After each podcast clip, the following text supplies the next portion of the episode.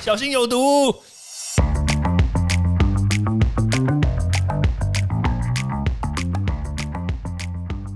毒物去除了，人就健康了。欢迎来到昭明威的毒物教室。Hello，大家好。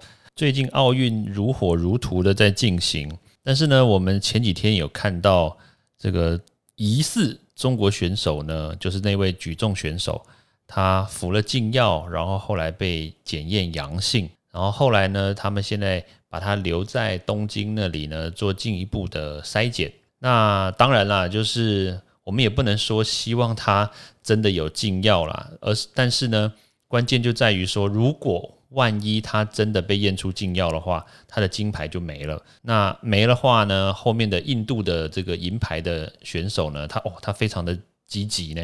我看了那个印度的报道，哦，全部都是印度的报道了。然后台湾有很多的人都转印度的报道，然后翻译成中文这样子。然后就讲说哇，那个中国禁药，其实他们现在还在调查。那如果万一真的有的话，这个印度的选手他就会递补成金牌，那当然开心啊，对不对？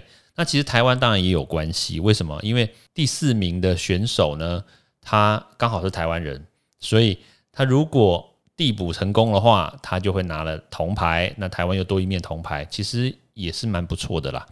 对，好，那当然我们现在要讲的，当然不是说递补这个。金牌、铜牌的问题，而是说选手，特别是举重选手，真的翻开这个历史，太多人因为要比赛拿金牌，然后服用禁药。那为什么这个举重的选手特别喜欢这吃禁药呢？是因为禁药特别好吃吗？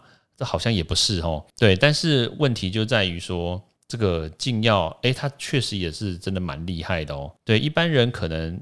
可能不清楚，因为这个奥运的规规范呐，禁药真的非常非常严格，因为它只要牵涉到一点点的这种肌耐力的强度啦，只要牵涉到一点点的那个代谢问题啦，只要牵涉到一点点的这种神经反应的问题，其实它通通都会列为禁药。对啊，所以像比如说很多人会吃的一些荷尔蒙，其实你想说听吃到荷尔蒙，其实也还好吧，对不对？但是因为荷尔蒙就像我讲了，它会改变你的这个生活代谢的这个一些基础的问题嘛。正常情况我们吃了，你觉得可能还好，可是对于运动员来说呢，诶，你说不定你吃了这一点点的这个荷尔蒙，就一点点剂量哦，然后可能就会改变他的某些这个肌耐力的问题，然后他就可以在这个你知道吗？就是。有时候比赛就是这样子啦，就是差个这么零点几秒，对不对？其实就是这样子而已，他就可能就拿金牌了。我举一个简单例子哦，就是我们前几天看到那个我们的游泳好手，那个游蝶式的那位，对不对？他在预赛的时候，他游出好像分组第二名吧，就是整个排名分组第一，然后整整个排名第二，然后他也跟这个第一名呢，也不过就落差大概零点零几秒。然后我想说，天哪，这个这也太厉害了吧！然后可是没想到，就是在半准决赛的时候他就输掉了。那半准决赛的时候呢，他比他只比他预赛的时候游了慢零点一秒，才零点一秒哎，然后就输了。对，所以所以我的意思就是说，其实这个禁药它真的可以在瞬间，而且可以在短时间之内，让你的这个运动员的肌耐力呢，可以瞬间。增加这么百分之一、百分之二，我们平常用肉眼跟你的感觉啊，字体感觉可能感觉不出来。可是他们这些人很敏感的人，他们就很厉害哦。像比如说你平常举重，对不对？举个两百公斤，然后呢，那你吃了这个禁药，诶，他就可以举两百零一公斤哦，然后你就赢了，就金牌了，你知道吧？好啦，那但是这个使用禁药的话，基本上就是我刚刚所讲嘛，就是看起来就偷吃布嘛。所以其实也是蛮蛮违背这个运动家精神啦，因为运动家精神本来就是说我们要长期的努力，然后长期的这个奋战，然后透过经验，然后你才可以达成拿到金牌嘛。对，但是因为拿禁药的话，就是不符合公平原则嘛，而且再加上哦，这个使用禁药的话，它也会有很多的副作用。它不是说你可以就是说停就停的哦。你看我们之前所讲的。这种荷尔蒙啦，或者是一些这个这个神经性的药物啊，如果说你平常有在服用这些药的人，其实你多多少少应该都可以知道说，诶，这些药好像不能说我吃一下我就停呢，没办法吧？你不可能喝吃一下就停啦，它是有个疗程的。我说正常情况哦，它是药嘛，它是有疗程的，它是有目的性的。但是如果说你今天吃一吃就停的话，反而会有一些不好的这种生理影响。严格说来就是副作用啦。我这边举几个简单例子哦。像是你这些副作用呢，可能就会变成说，哎，你可能就会体能下滑啦，你可能就会就是脾气不是很好啊，易怒暴躁啊，像比如说那个打球打一打，哇，糟糟糕，一个失误，然后你就摔拍子啊，然后那边大吼大叫讲脏话啊，也是有可能啊，对不对？要不然就是产生幻觉啊，沮丧啊，然后甚至就是血压就是会会飙血压、高血压，然后。那如果长期服用的话，也可能会有动脉硬化，甚至是因为你荷尔蒙嘛，所以你就就会有可能是生殖能力下降、性征退化，也都是有可能会发生的。就是很多女生看起来就像男生，对，那对啊，所以就会有这样子的问题出现。所以其实我觉得啦，禁药这件事情呢，虽然不至于会导致他性命受到损伤，但是呢，确实你长期服用的话。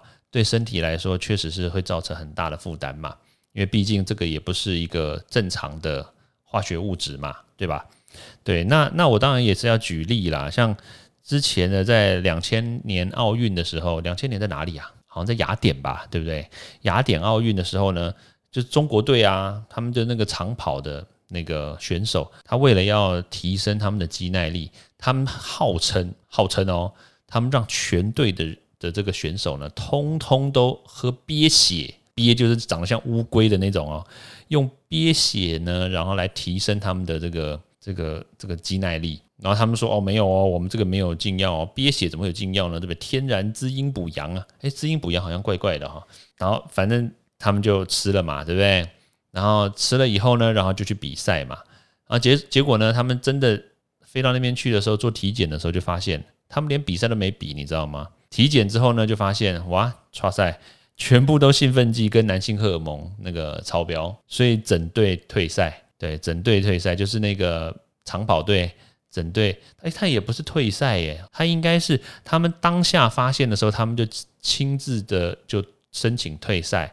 然后，但是呢，正式验出来，因为他们那个检验验禁药通常都要验个两到三次嘛，等到真正验出来的时候，就就是禁赛八年。对啊，所以竞赛八年基本上来说，你的运动员生涯大概也玩完了啦，can over。然后再再讲另外一个，这跟台湾有关的，就是在两千零八年的北京奥运跟二零一二年的伦敦奥运的时候，其实都有哦，就是一样举重选手，中国的举重选手呢，他们就服用禁药，呃，偷偷拿金牌了。然后但是呢，就因为被发现，其实这真的很容易发现了。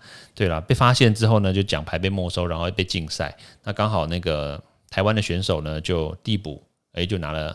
两面金牌这样子，这种服用禁药的历史呢，在全世界其实都有啦，包括这个台湾之前也有，那中国也是蛮多的，那当然美国啦、俄罗斯其实都有，对，所以像这种历史呢，既然不断，但是呢，很多人对于这个服用禁药，特别是运动员呢，他们其实真的真的蛮具有吸引力的啦。说实在话，所以我还是建议大家啦，就是运动员呢，其实为了你的生涯着想，为了让这些。观众为了民众，为了这全国人民都要支持你的话，我觉得你还是良心的去比赛，然后呢，靠自己的体力，靠自己的能力获得金牌，这样子才可以拿到最高的荣耀，大家也还会尊敬你嘛。OK，好，那因为时间的关系呢，那我们就下次见喽，拜拜。欢迎大家到 Apple Podcast 或各大收听平台帮我订阅、分享、留言。有任何问题或想知道的内容，也欢迎大家来找我讨论哦。